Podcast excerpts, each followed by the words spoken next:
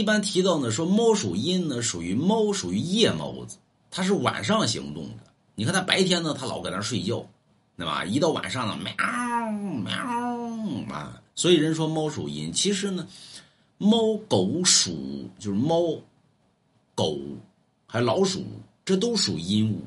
比如说狗不属阳吗？谁说的？狗属阴的，啊，狗、猫、鼠都属阴物。你说为什么呢？你看，讲个简单的吧，比如说民间里边这个埋葬人的时候，啊，为什么有守灵之称？守灵是干啥的？